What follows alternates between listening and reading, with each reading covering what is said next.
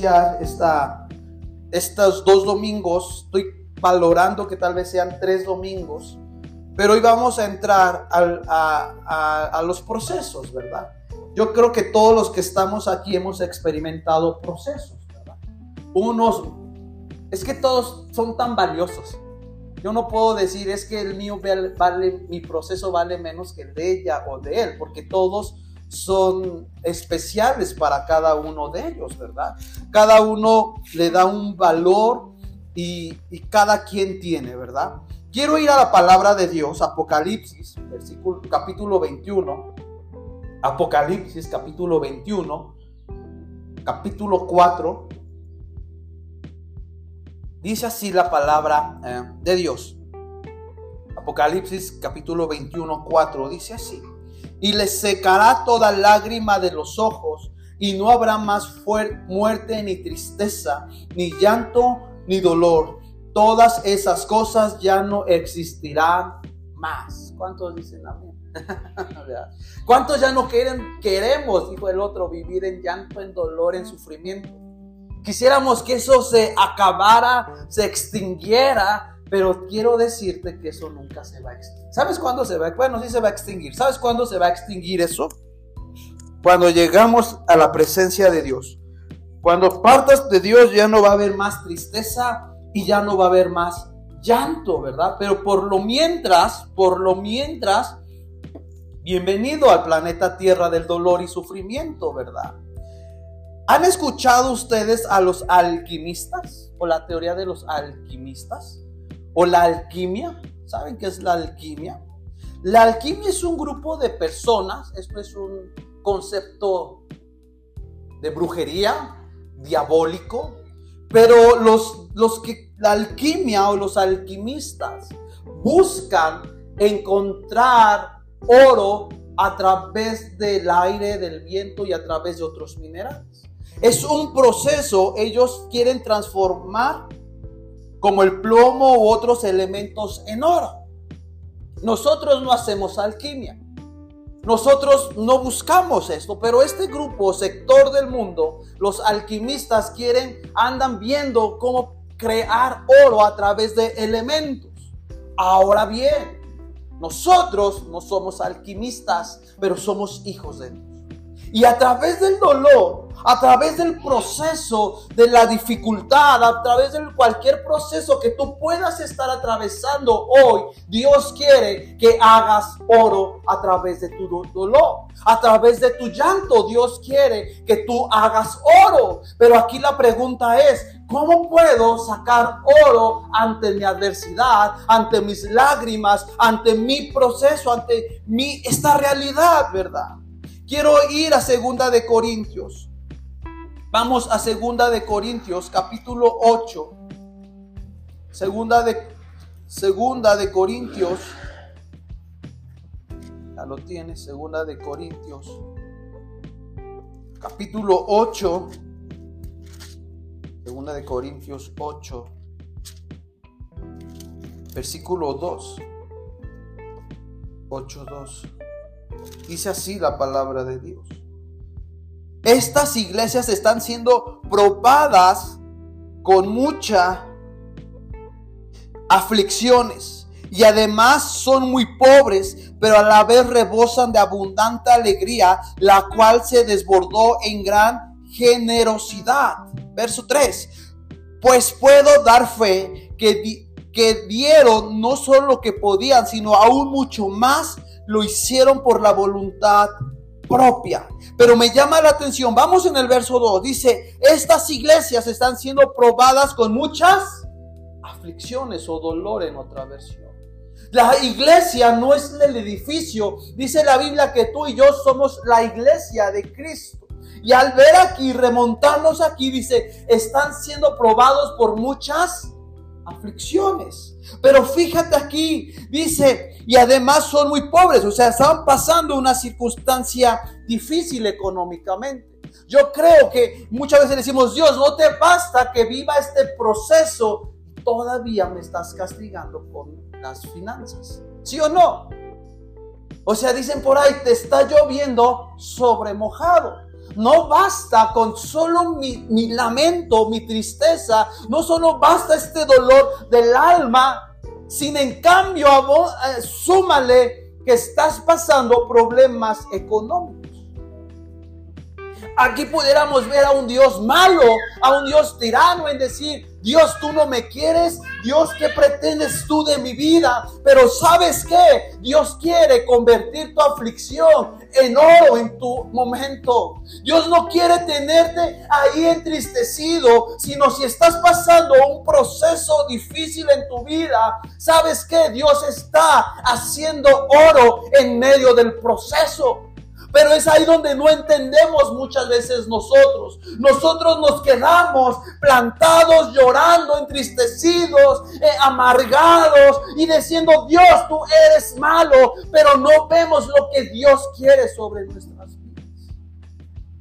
Y, pero me llama porque fíjate, la actitud tiene que ver mucho en los procesos. Porque dice aquí la palabra de Dios, rebosan de abundante alegría, la cual se desbordó en gran generosidad. O sea, el pueblo estaba entristecido, eh, la iglesia no tenía plata, no tenía, tenía dificultades, pero dice que no faltaba algo. Que no faltaba alegría, perdón, alegría. ¿Qué es lo que se va en los procesos? La alegría. ¿Y qué entra? La tristeza. Y muchas veces lo que nos caracteriza eh, cuando pasamos procesos son las tristezas. Pero aquí dice la palabra de Dios, iglesia. Algo muy importante. Dice alegría. Dice la palabra de Dios que el gozo del Señor es qué? Mi fortaleza. ¿Quieres tener fortaleza en medio de tu llanto? En medio del proceso. Refúgiate en la fortaleza de Dios. Dice que tenían, ellos no tenían tristeza, iglesia. A pesar del mal escenario que estaban viviendo, que estaban experimentando esta, esta iglesia, ellos no vivían en tristeza. Y cuando vivimos en procesos, lo primero que se nos depara el destino es manto de tristeza. ¿Tú crees que vivir con tristeza le agrada a Dios? ¿Crees que tú vivir lamentándote? ¿Crees que vivir con el dolor, con el proceso, con el sufrimiento es válido? En cierta manera sí, pero no para toda una vida. Porque hay mucha gente que vive, eh, eh, está esta historia de esta mujer. Se me fue el eh, nombre de esta mujer, esta historia que le mataron a sus rispa. ¿Han visto esta historia de rispa? En el Antiguo Testamento. Sus dos hijos lo matan, mueren. Y los llevan, no los sepultan, los llevan y los dejan en la colina de un cerro. Y la mujer, la mamá rispa, se viste de telas ásperas, dice la palabra de Dios, y que guardó luto, y que ella se dedicó a guardar el luto por muchas temporadas. Y dice que, ella eh, alejaba las aves de rapiña para que no llegaran a comer el cuerpo de sus hijas, hijos. Hasta que cae la revelación de Dios y le dice, he perdido el tiempo de la cosecha. Porque esta mujer, debe de estar llorándole a sus muertos, de estar ahí cuidando a los cadáveres que ya no iban a volver a vivir, estaban enlutadas, tenía ropas ásperas, estaba cuidando ahí el cuerpo, había perdido la bendición y la oportunidad de la temporada de cosecha, iglesia. La tristeza nos aleja de vivir temporadas de la cosecha abundante de la misericordia de Dios. La tristeza te pone un manto de tristeza y te quedas ahí eh, eh, haciendo a un lado las aves de rapiña, perdiendo tu tiempo. La tristeza provoca en nuestras vidas que perdamos tiempo. Porque dice aquí que ellos no dieron oportunidad a la tristeza, sino que tenían mucha alegría. Y tenemos que aprender, iglesia, que en medio de los procesos no nos tiene que faltar la alegría, porque tenemos que entender que el proceso es el plan maestro de tu Dios Todopoderoso. El proceso es que Dios está contigo. El proceso no es señal que Dios te ha abandonado. Sabes, el proceso es que Dios está sacando oro en tu vida. ¿Cuántos no queremos tener oro? El oro es muy bonito, las joyas de oro son muy bonitas. ¿Quieres verte así o quieres verte triste? Vamos a, a Santiago, vamos a este libro de Santiago. Vamos Santiago, capítulo 1. Santiago 1.3, dice así. Porque ustedes saben que siempre que se, se opone a que se pone a prueba la fe, la constancia tiene una oportunidad para desarrollarse. Cuatro, así que dejen que crezca, pues una vez que su constancia se haya desarrollado plenamente, serán perfectos y completos y no les faltará nada. En el verso 3 regreso, porque ustedes saben que siempre que se pone a prueba la fe. En los procesos, ¿sabes qué pasa, iglesia? En los procesos no se pone en prueba tu carácter. Los procesos no se pone en prueba tus bienes. Los procesos se pone a prueba la fe. Es Santiago 1.3. En los procesos, la prueba, en los procesos lo que se pone a prueba es la fe. ¿Cuántos no tenemos fe? Pero aquí en los procesos se valora y Dios te dice, quiero ver, este es tu fe que me dices tener, que me seguirás, que tú que yo soy tu Dios redentor, que yo soy tu alfa y tu omega, que yo soy tu sanador. Quiero ver si verdaderamente tu fe está bien cimentada. Los procesos, lo que te sacuden los procesos, no es tu ser, no es tu alma. ¿Sabes qué es? Es la fe. Y la fe viene por el oír la palabra de Dios. Y por eso, ¿por qué te asombras cuando tú entras a vivir en procesos en tu vida? ¿Sabes por qué te asombras? Porque no has leído la palabra de Dios. En la palabra de Dios podemos ver muchísimos ejemplos de hombres, de mujeres que tuvieron procesos de Dios. Job, no digamos de Job. Ese hombre que tenía el temor de Dios, un hombre bueno delante de Dios. Pero Dios permitió que Job entrara a un proceso para que su fe fuera más allá. Otro proceso. Me llama tanto la atención de Pedro cuando le dice, Satanás me ha pedido para que fuera zarandeado. Y, Pedro no veo en la palabra de Dios que le dice, pero ¿por qué maestro? ¿O por qué Jesús lo hubieras reprendido?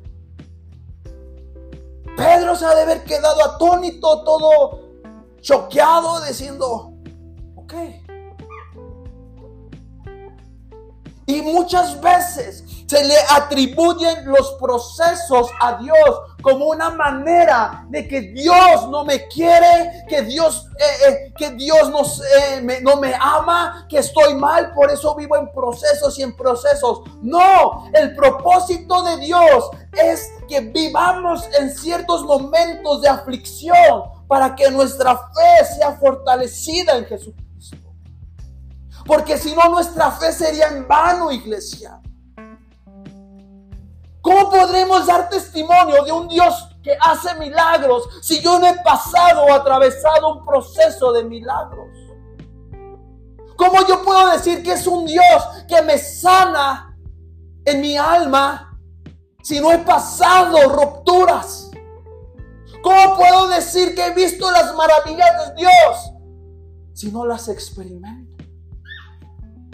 En el libro de Hechos me sorprende Pablo Silas, tantos hombres, el mismo Esteban, estaba ahí porque entendían que la vida cristiana no era alegría, era una vida de procesos, iglesia. Nunca nos vamos a graduar de las pruebas. Esto solo será cuando lleguemos al cielo. En el cielo, por eso dice la palabra que ella no habrá más llanto, ya no más, más dolor ni sufrimiento. Solo ahí. Pero aquí en el planeta Tierra vamos a pasar procesos. Quisiéramos que esta palabra no existiera en nuestro vocabulario procesos. Pero es necesario pasar por procesos. Y dentro del proceso que vamos a hablar después, tenemos que ser sanados de esos procesos. Vamos a Romanos 8, 28. Romanos 8, 28.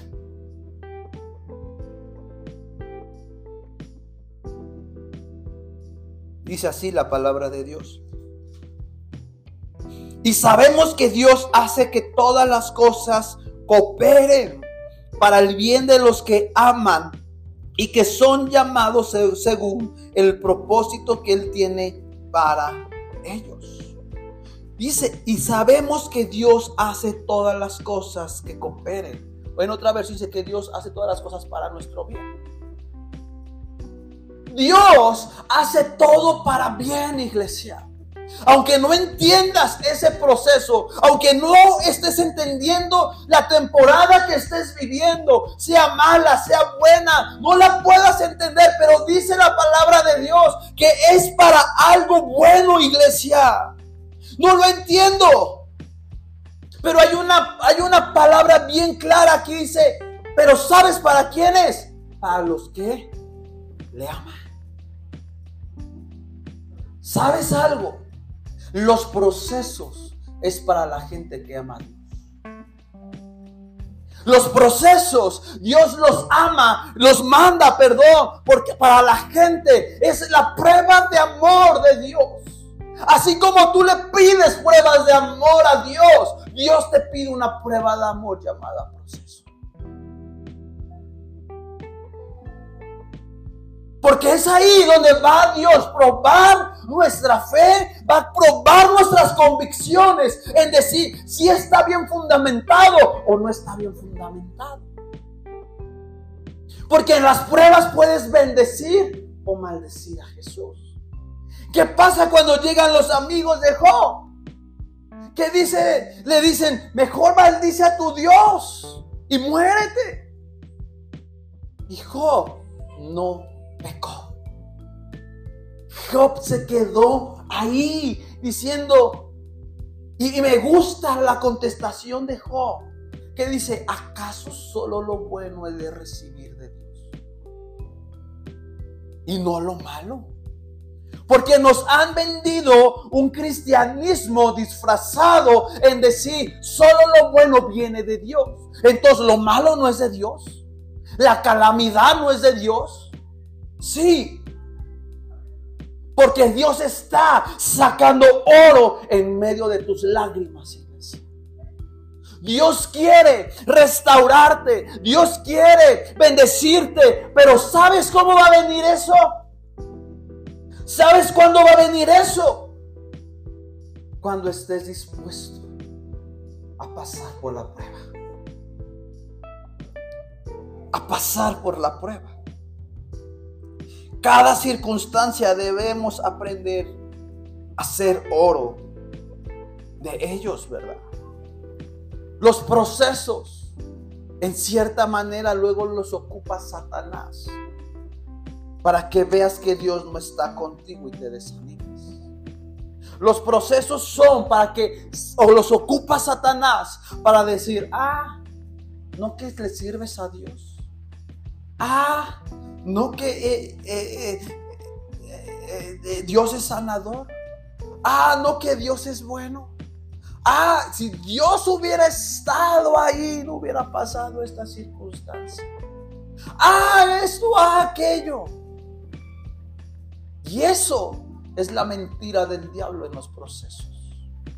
Porque si Dios permite que entremos en procesos, Dios va a estar con nosotros en los procesos. Dios no nos va a desamparar. Dice, dice la palabra de Dios que el quien te hizo, el que te formó, no duerme. No duerme. Pero ¿por qué si le hacemos más caso a la voz demoníaca y no le hacemos caso a la voz de tu Padre Celestial? Cada quien sabrá qué decir, ¿verdad? Hebreos, vamos ahí, Hebreos 13, Hebreos 13. Hebreos 13, del 20 al 21. Hebreos 13, del 20 al 21 dice, y ahora que el Dios de paz, quien levantó entre los muertos a nuestro Señor Jesús, el gran pastor de ovejas, y que ratificó un pacto eterno con su sangre, los capacite con todo lo que necesiten para hacer la voluntad, que Él, que, que él produzca en ustedes mediante el poder de Jesucristo todo lo bueno que a Él agrada a Él sea la gloria por siempre y para siempre. Amén. Hebreos 13, 20 al 21. Dice, el Dios de paz. Me gusta como Pablo llama aquí a Dios. El Dios de paz. En medio de tus procesos tienes un Dios de paz. En medio de los procesos, en medio del dolor, en medio del caos, tienes un Dios de paz. ¿Por qué se turba nuestra alma? Porque no hemos conocido al Dios de paz. Dice verdad el Dios de paz, quien levantó entre los muertos a nuestro Señor Jesús. Y me gusta porque dice el gran pastor de ovejas. No solo es el Dios de paz, es el pastor de pastores. Ese pastor de pastores está contigo, iglesia. No te desanimes en medio del proceso. No te desanimes, ¿verdad? El resultado de, una, de un proceso, de una, de una presión, el, el resultado de algo es algo precioso, el oro. Nosotros oramos por milagros. Y si Dios no contesta con milagros, ¿sabes cómo va a contestar? Con eternidad. ¿Y sabes cuál es el oro de la eternidad? está allá delante de Dios. Oramos para que Dios nos bendiga, pero lamentablemente siempre oramos a mi manera, como yo quiero que se solucione. Y así Dios no opera. Yo quiero que Dios responda a mi manera, a mi conveniencia, pero no conforme a la voluntad. Por eso el Padre nuestro dice, Padre nuestro que estás en los cielos, santificado sea tu nombre. Venga tu reino y hágase tu voluntad. Y aceptar la voluntad de Dios es fácil, hermanos. ¿Es fácil? No. Aceptar la voluntad de Dios luego es tan desagradable, tan irónica. Pero es ahí donde nosotros tenemos que agarrarnos. Primera de Pedro, vamos ahí a Pedro. Primera de Pedro 4:12. Dice, queridos amigos, no se sorprendan de las pruebas de fuego por las que están, por las que están atravesando como si algo extraño les sucediera. Me gusta porque está diciendo, fíjense cómo habla, dice, queridos amigos. Queridos, o sea, no diciendo camarada, brother, compa. No te sorprendas por las pruebas de fuego. No te sorprendas. O sea, nos están anticipando tu amigo Pedrito. Te está anticipando que vas a pasar por pruebas de qué? De nieve. de fuego. Me llama la atención porque no pusieron ahí pruebas de agua, pruebas de, de otro elemento. Dice de fuego. Porque el fuego en la palabra de Dios lo ocupa para purificar, para quemar. Y sabe, las pruebas de fuego no es más, no es más que menos que Dios queriéndote purificar para que vivas cada día más conforme a su voluntad, conforme a su imagen, como a su semejanza. Porque si no viviéramos en momentos de nuestra vida difíciles de incertidumbre, fuéramos tan soberbios, tan altaneros, tan prepotentes. Pero ahí es donde Dios te dice, tranquilo, me estás subiendo te me bajas dos rayitas. Te me bajas. Es que Dios, ¿eres hijo o no eres mi hijo? Es que Dios quiero esto. ¿Qué quieres? Ganar el mundo y perderte una eternidad. O perder el mundo pero ganar la eternidad con Cristo. Me gusta lo que dice, queridos amigos, van a pasar por, eh, eh, dice, pruebas de fuego por las que están atravesando, como si algo extraño les sucediera.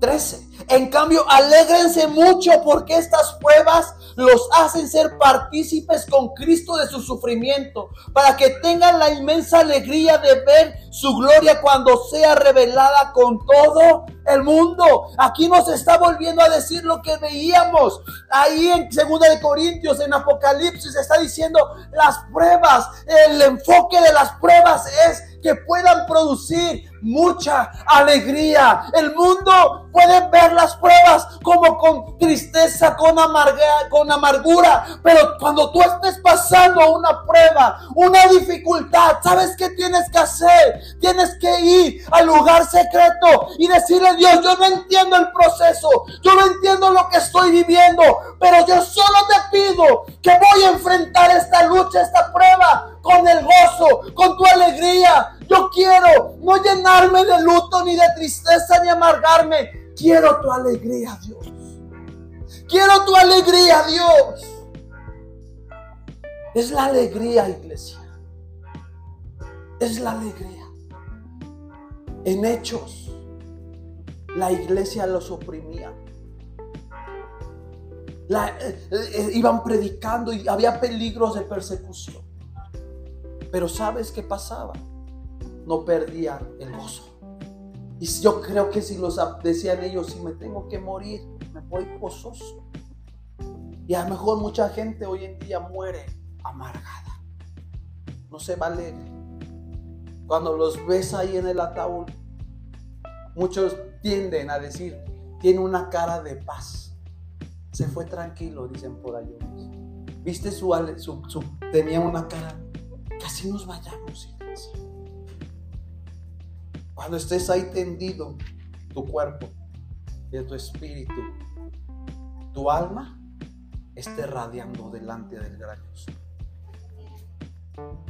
Puedas estar ahí. Puedas estar ahí. Los procesos son una oportunidad que Dios nos manda para sacar oro son una oportunidad de Dios. Y tú sabes si los tomas como oportunidad o como algo para que tú no avances. Del proceso puedes sacar oro. De ese dolor puedes sacar oro, iglesia. Es que tú dijeras, por más que le veo por donde, por el más que le busque, por más que le veo, le giro, le hago para acá, ¿qué voy a sacar algo bueno? Tú no lo ves, ni yo lo veo. Pero quédate con esto, los planes de Dios son perfectos. Son perfectos. Y uno de los propósitos de los procesos es, es formación, es una formación. Y eso está en Primera de Pedro 1.7. Ahí mismo, Primera de Pedro 1.7. Los procesos son una formación de parte de Dios.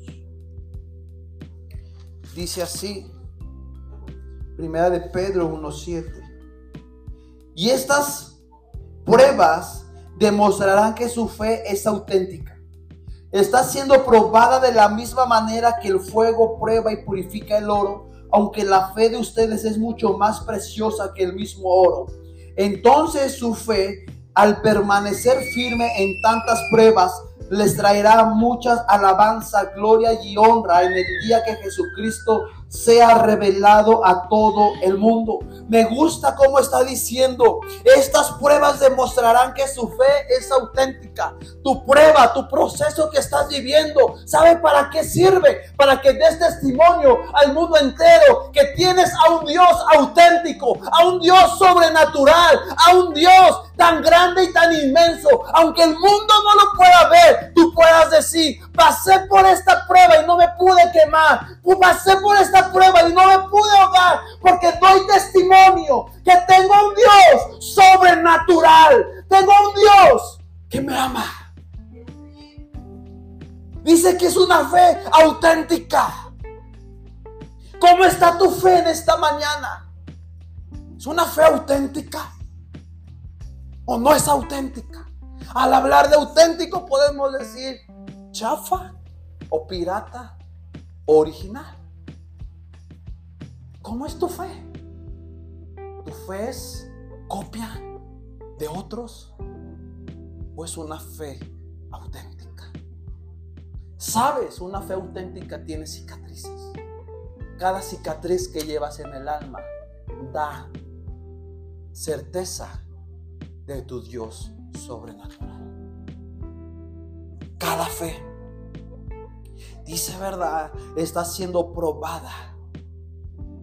Que el fuego prueba y se purifica. Fíjense, ¿sirve para qué? Para purificar. Y dice que nuestra fe vale muchísimo más que el oro. Más que el oro.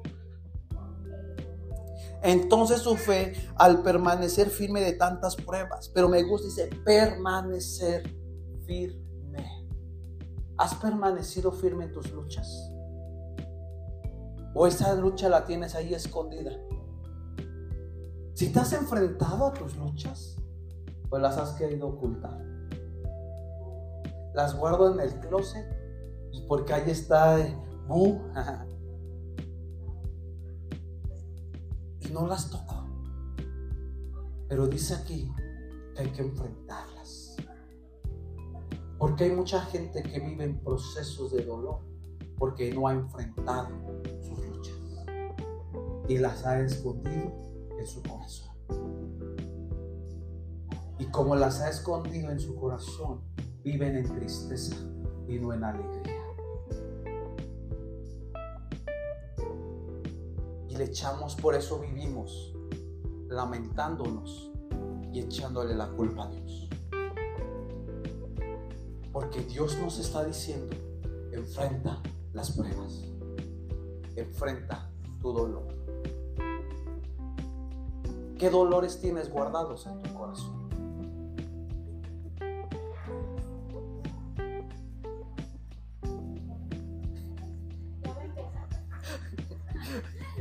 ¿Qué dolores tienes guardados en tu corazón?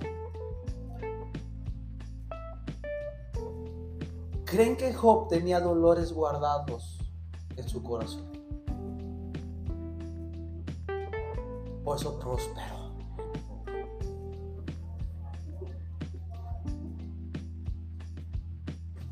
¿Creen que David tenía dolores en su corazón? Procesos no procesados en su corazón.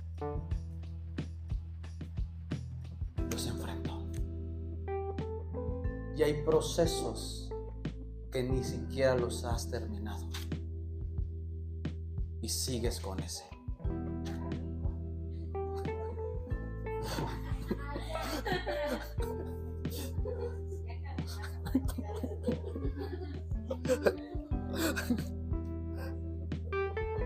Bien. Pero fíjate cómo sigue diciendo aquí. Es la primera.